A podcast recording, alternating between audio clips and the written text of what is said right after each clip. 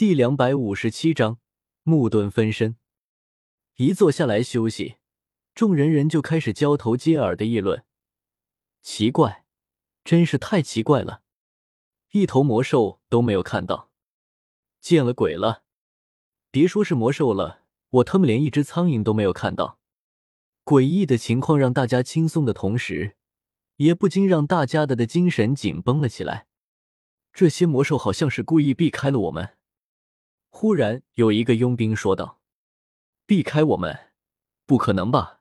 平日里他们可都是一个个的不怕死的往上冲的呢。”“就是啊，为什么要避开我们？怎么可能？”很多人都是嗤之以鼻，还真当做自己是斗皇了啊！不信的话，你们看，刚刚说话的那个佣兵忽然指着不远处的一个魔兽的脚印说道：“这脚印是刚刚形成的。”距离我们过来不会超过一炷香的时间，而这个脚印却是朝着我们相反的方向逃走的。对呀，大家快看这折断的树枝，还是新鲜的，还有这粪便还热乎着呢。滚！那两个佣兵的话引起大家的一阵哄笑，不过大家在笑过之后也是陷入了深深的沉思，他们当中似乎有什么东西。或者某个人是那些魔兽十分忌惮的。魔兽并不像人类拥有灵智，他们只会凭借本能趋吉避凶。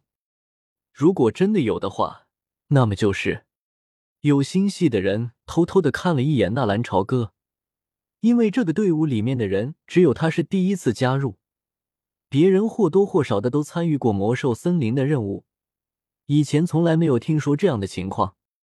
不过。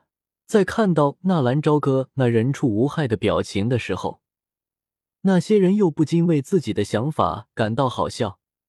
如果这样的一个少年可以无声无息的惊走魔兽森林里面的魔兽，那么他们宁愿想相信是那些魔兽忽然间都拉稀了。讨论了片刻，没有任何的结果，队伍继续前行。当天色逐渐变暗之时。队伍也终于是安全到达了采药队的目的地，一处遍地生长着药草的凹陷盆地。盆地之中生长着各种各样的药草。进入此处，芬芳的药香味漂浮空中。深吸一口气，顿时让人有些感到心旷神怡。大家在此处安营吧，小心别弄坏了周围的药草。擦去额头上的汗水。那女子转身冲着大伙柔声笑道：“听得女子开口，周围的佣兵顿时大声应诺，然后开始火热朝天的安设营帐。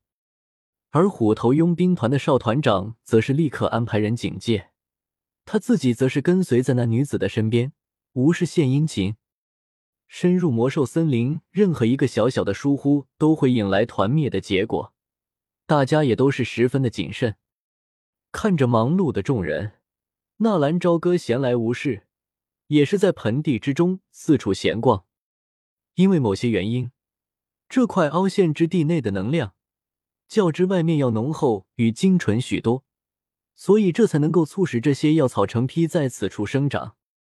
盆地面积颇宽，其内部的地形，就是连万药斋也未曾探明。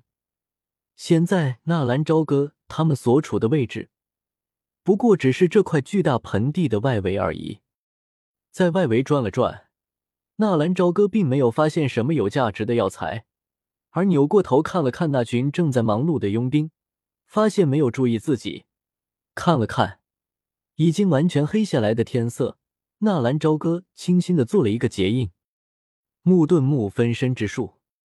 随着纳兰朝歌的结印。在其手掌之上，蓦然吐出一块木头，而那木头越来越大，瞬间便是变成了一个纳兰朝歌的模样。木盾是血迹界限，这也是纳兰朝歌在冰盾、白眼、红眼、血轮眼之后的另一个血迹界限。木盾分身和别的分身有什么不同呢？木盾是用了自然的查克拉制造出来的分身。查克拉流动采用的是与血迹限界的自身相同，身上只有这强烈的自然查克拉，等于是一个人同体分裂了。而其他雷顿分身之所以会被看破，是因为分身本身充满雷顿查克拉流动，和普通人不符。一个发现充满雷顿，一个就没那么多雷顿，一感觉就破了。其他土遁分身、风遁分身都是充满一种查克拉的陷阱分身。从作用上面来说，其他分身在收回之前，本体是不知道分身经历了什么的。只有在收回之后，才能接收分身的经验。而木盾不同，它可以实时的把分身的感受、经验通过自然能量中的木属性传播给本体。当然，如果分身中了幻术，本身也会有相同感受。分身的身体遭到改造破坏，本身也会随之死亡。比如分身中毒了，这种毒也会传给本体。如果解决不了，本体也会死亡。说的再明白一点，木盾分身是最高级的分身，是等于是把自己一块肉挖下来变分身，是切切实实的把一个人分成了两个人。也就是说，以后如果吸收自然能量启动仙术，可以不需要等待，可以实时接受。当然，如果在分身吸收能量转给本体的时候，如果受到攻击，这种攻击也等于是攻击在本体，而其他的分身在受到攻击的时候只会灭亡，对本体没有任何的伤害。纳兰朝歌为什么不使用影分身，而使用木盾分身呢？因为他也想知道这边的实时情况。分化出来的分身不动，而纳兰朝歌的本体却是快速的移动了出去，一个眨眼的功夫，已经跳出了盆地。脑海中感受了一下木盾分身传来的信息，纳兰朝歌很是满意这种分身。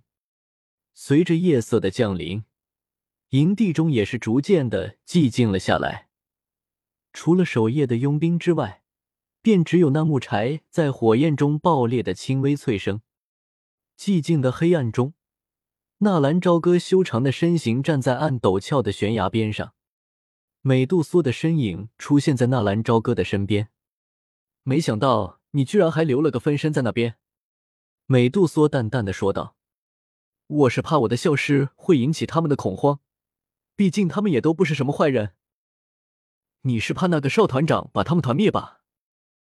都有吧。”纳兰朝歌不去理会远处还在燃烧的篝火，走吧，探险开始了，就是这里。我有时候真的很奇怪，包括你的忍术，还有。你好像什么都知道，不是啊？至少我就不知道你。说完，纳兰朝歌不给美杜莎继续问下去的机会，背后的七彩画一张开，整个人已经跳了下去。看着纳兰朝歌下去，美杜莎也是紧随其后，不需要任何的照明设备，甚至连月光石都没有使用，两人直直的落在了那陡峭的洞口。只是两人刚刚落地，纳兰朝歌浑身毛孔忽然猛地一缩，心头闪过一抹警戒，双手快速的做出一个结印，雷遁千鸟千本，嗖嗖嗖嗖，无数的由雷电形成的千本瞬间激发而出，连一点声息都没有。紧接着啪啪落地的声音传来，岩蛇，脸色微沉的喊出这一名字。纳兰朝歌有些轻松的拍拍手，岩蛇，顾名思义，这是一种生活在岩壁之中的蛇形魔兽，级别在一阶左右。这种魔兽借助着身体扁长如翅的缘故，能够犹如猎鹰一般在空中进行着翱翔，而且由于这魔兽属性是一种变异的石属性，所以其身体坚硬如石，普通刀剑。根本难以对其造成太大伤害。不过看着面前的岩蛇，纳兰朝歌却是更加的谨慎了。刚刚那种感觉能让自己汗毛竖起，可不是小小的一阶岩蛇能够做到的。你难道不知道我也是蛇吗？就在纳兰朝歌还在等着美杜莎开口夸奖自己呢，结果美杜莎的话倒是让纳兰朝歌差点郁闷了。啊！我下次不要在我的面前击杀蛇类，不然我也会在你的面前击杀人类。美杜莎说完，不等纳兰朝歌回话，美杜莎径直走进了山洞。这我这还怪我了。洞口并不宽，仅能容两三人通过。洞内一片黑暗，不过却隐隐有着淡淡毫光散发，看上去颇有几分通幽的神秘之感。虽然两人都不需要照明就能看清里面的东西，但是纳兰朝歌还是投了两枚月光石。淡淡的月光投下，可以看出这只是一条通道，四周充满了刀削斧刻一般的痕迹。这山洞居然是被人硬生生的挖出来的，是这里？美杜莎淡淡的说了一句：“这里有他弥留的气息。”是，你说什么？反应了好一会，纳兰朝歌才知道美杜莎口中的意思是什么。这里是你们的那位长老。结果美杜莎并没有回话，而是当先一步走了出去。哎，你等等我。说完，纳兰朝歌赶紧跟了上去。虽然这里应该没有什么意外，但是谁也说不定会变出什么情况来。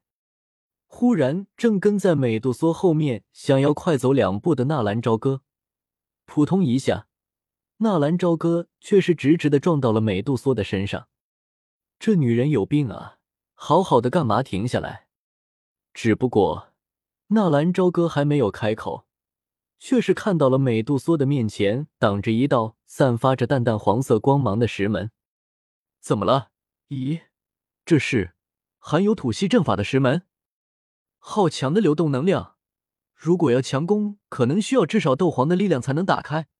不过，这吐息阵法并没有完成，只完成了一半，想要打开应该不难。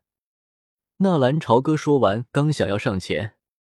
美杜莎的的话语淡淡的传来：“你居然还懂得阵法。”听见美杜莎的夸奖，纳兰朝歌喜滋滋的说道：“当然，我可是全能的。你闪开，让我来，用不了多久就可以打开。”